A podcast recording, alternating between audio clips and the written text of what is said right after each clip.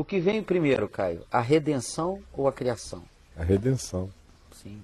Porque o Cordeiro de Deus foi imolado antes da fundação do mundo. Então o que é que vem primeiro? O que vem primeiro? Se é um, um, um dado da revelação bíblica essa afirmação, de que o sacrifício do Cordeiro, do unigênito de Deus, Deus morreu em Deus antes de Deus em Deus criar qualquer coisa. A criação acontece no ambiente da graça da redenção, que é uma coisa que a teologia não ensina e nega. A teologia, ela trabalha com categorias lineares do tempo grego. Então, Deus, um dia lá atrás, é um Deus bem preso ao tempo, é um Zeus, um Zeus todo-poderoso. Disse: Olha, meu filho, Espírito Santo, vamos criar uns anjos. Aí criaram uns anjos. Oh, anjo, anjo. Uh. Agora, vamos criar umas coisas para esses anjos ficarem perplexos com o nosso poder. Aí vamos criar, e os anjos, uau, uau, uau. Aí, bilhões de anos de evolução cósmica, multicósmica, e os anjos, uau, uau. Aí um dia Deus disse, ah, vamos fazer uma coisa nova. Sabe? Vamos, vamos fazer assim, um negócio assim, bem do nosso jeito pegar um planetinha de nada e vamos colocar nesse planeta uma consciência como a nossa, em indivíduos finitos. Aí o filho disse: Oba, boa ideia, papai. Aí o Espírito Santo disse: Pô, que coisa linda! Por que, que não pensamos nisto antes? Aí eles vieram aqui nesse planetinha de nada, aí começou organizar o caos, o planeta estava catastrófico e vazio. É, o que dá ideia no texto bíblico que já tinha havido uma criação aqui que se catastrofizou. O que a gente teria aqui seria um, uma segunda etapa de criação. Aí ele planta aqui esse ser feito à imagem e semelhança dele na perspectiva do loop, da consciência, um ser que diz eu um ser que sabe de si. Aí esse ser, três páginas adiante, cai. Literalmente. Três páginas. Três páginas adiante. Num tempo que não é medido. São três páginas adiante, o bicho cai. Aí é, e crente acha que foram três páginas adiante. O cara sobreviveu o primeiro dia, uma página. Segundo dia, outra página. Terceira página e blá, blá, blá, caiu. Sem conceber sequer a ideia de que isso possa ter durado um tempo absolutamente para além da imaginação. Mas três páginas adiante caiu, aí Deus disse, ué, e agora o que, que a gente faz? Aí tem uma ideia que estava guardada aqui na manga, que é a seguinte: uma vez caído, a gente vai vesti-lo com imolando um animal é, e derramando o sangue dele, tirar essas folhas de figueira, cobri-lo com vestes que vão demandar a morte de um animal. Vamos vesti-lo com pelo, significando dizer que uma vida será imolada para cobrir esses culpados. Boa ideia! E agora? Não, daqui para frente, os que quiserem andar com a gente vão ter que derramar sangue como oferta pelo seu próprio pecado. Quem não quiser andar com a gente, pratica que quiser praticar. Quem andar com a gente, fazendo a linha do sangue, está salvo. Quem não andar com a gente, está perdido. Aí começa, Enos invocou o nome do Senhor e vai tal. E Deus dando jeito na história. Aí, pô, que calamidade, os anjos possuíram as filhas dos homens. Aí vieram esses, esses anômalos, esses nefilins na terra, os deuses dos povos. Vamos destruir tudo, começar tudo de novo com Noé. Aí Deus sempre com problemas, sabe? De gestão. Sempre com problemas. Sempre com problemas de gestão, levando susto. E como é que a gente faz? Tem alguma dica do que o homem está fazendo de bom para a gente aproveitar? E vamos lá, é o teologia do processo. Deus aí aprendendo com o homem, vai, o homem com Deus, numa troca, numa confabulação. Aí vai e sempre tendo decepções. Puxa vida, não deu certo. Não deu certo, Israel não está dando certo. O que, que a gente faz? Israel não está dando certo. Agora Israel que é um templo. Para que templo? Bastava o tabernáculo, mas concessão. Davi, segundo meu coração, Davi, tira o pinto daí, Davi, bate seba não, Davi, Davi, Davi, Davi, Davi, Davi, Davi. E agora eu já prometi que eu não ia abandonar Davi, lá vou eu com Davi mesmo. Quem não tem Davi, tem Davi mesmo, vamos lá em frente. E essa geração de Davi, o negócio é um caso sério, só nasce Manassés, cabra safado, é um problema danado. O que, que a gente faz? Vamos levar para cativeiro. Surra nele, com os babilônios, não sei o quê, Deus dizendo, ai, esse povo só me dá trabalho. Aí chega uma hora que o que já estava planejado desde aquela ovelhinha morta, o animal morto que vestiu Adão e Eva, vai ganhar uma consumação. Vamos enviar a você, meu filho, a desculpa. desculpa. Mas você vai para o sacrifício.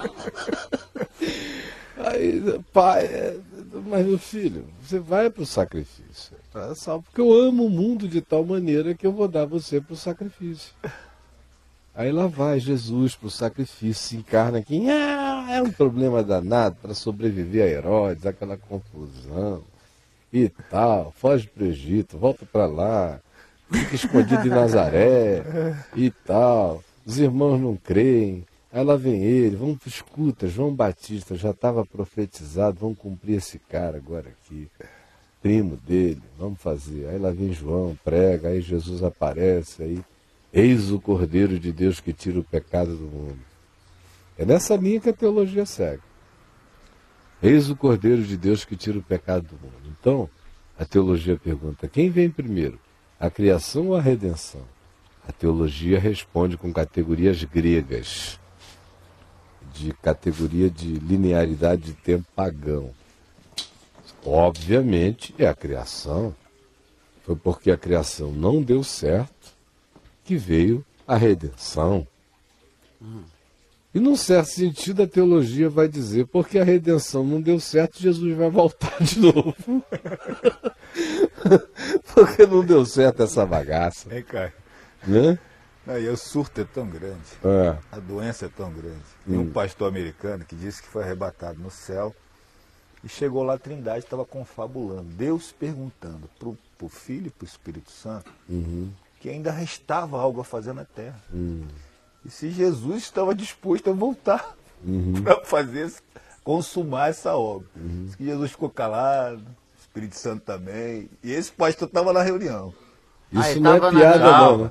Não é piada, não. É, um livro. é revelação de culto pentecostal. É, não, ele escreveu um livro, tô falando dessa sacanagem.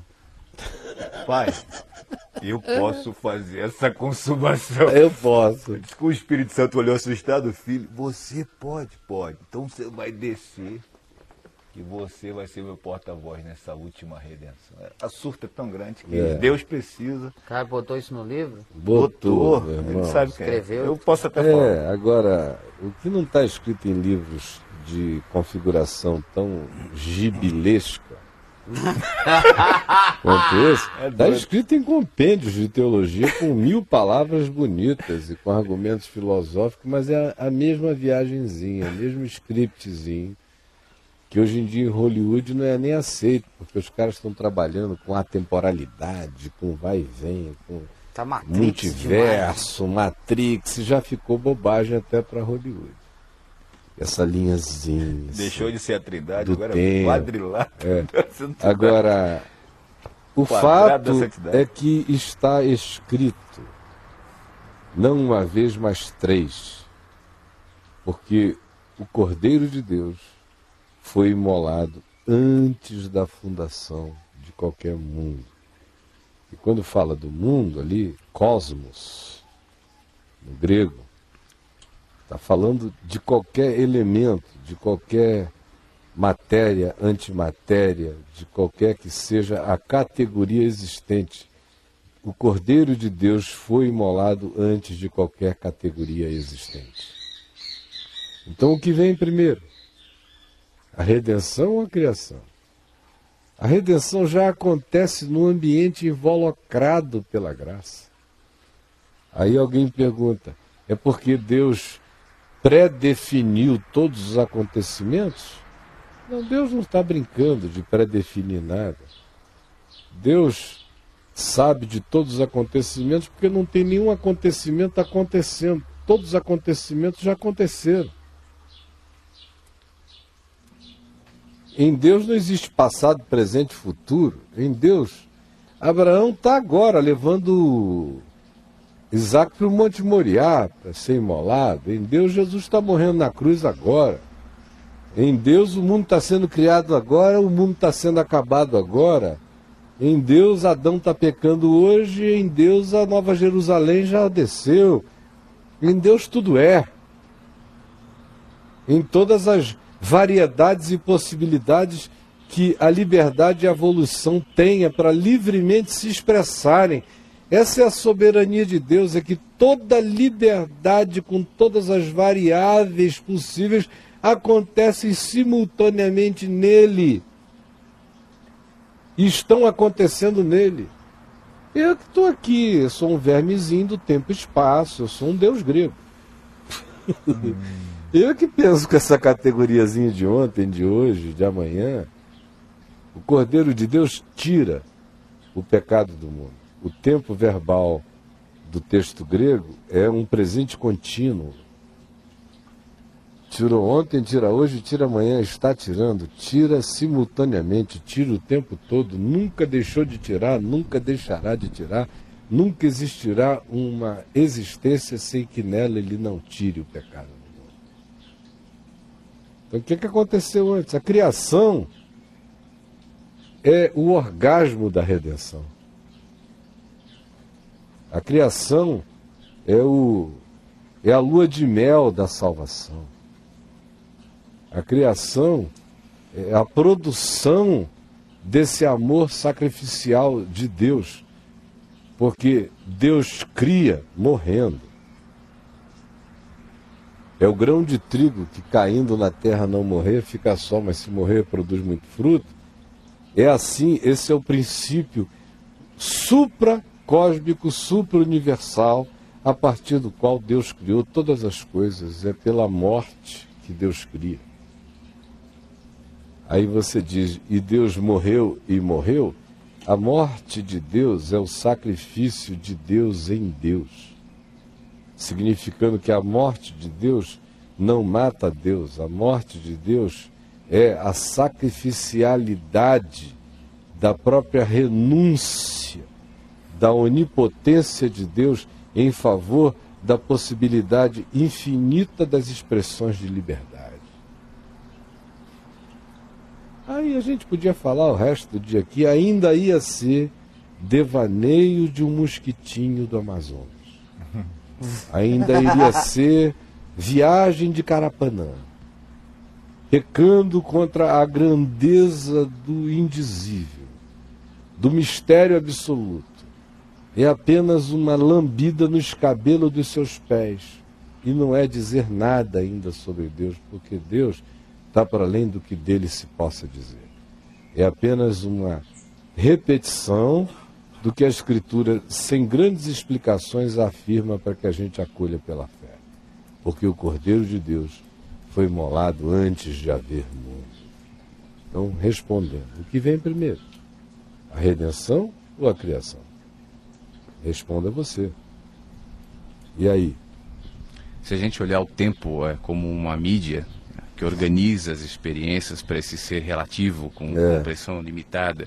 E só isso, é. né, a gente começa a entender um pouquinho dessa temporalidade de Deus que vive é. o tempo todo, né? no dia é. chamado hoje. É. é uma questão de olhar só. Né?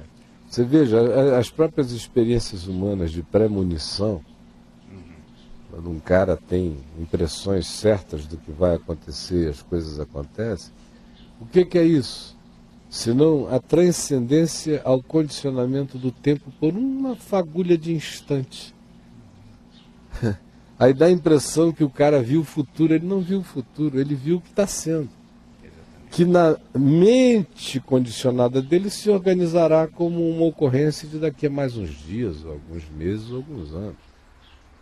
Mas a própria experiência da premonição dá testemunho dessa simultaneidade das ocorrências que vale também para aquele que vê o que passou, aquelas é. explicações de pessoas que falam línguas. E, se a gente é. entender que o tempo acontece hoje e é. tudo está acontecendo hoje, né? uhum. essas explicações sobrenaturais para tudo é. que a gente acaba imputando até por não conhecer acabam, né? É. Deixa de existir. Sobrenatural é ser, meu irmão. Isso que é pura sobrenaturalidade é ser. Esse é o milagre. E aí, brother? Tá bom demais esse troço Boa, que hoje, não tá, Zezinho? Com certeza.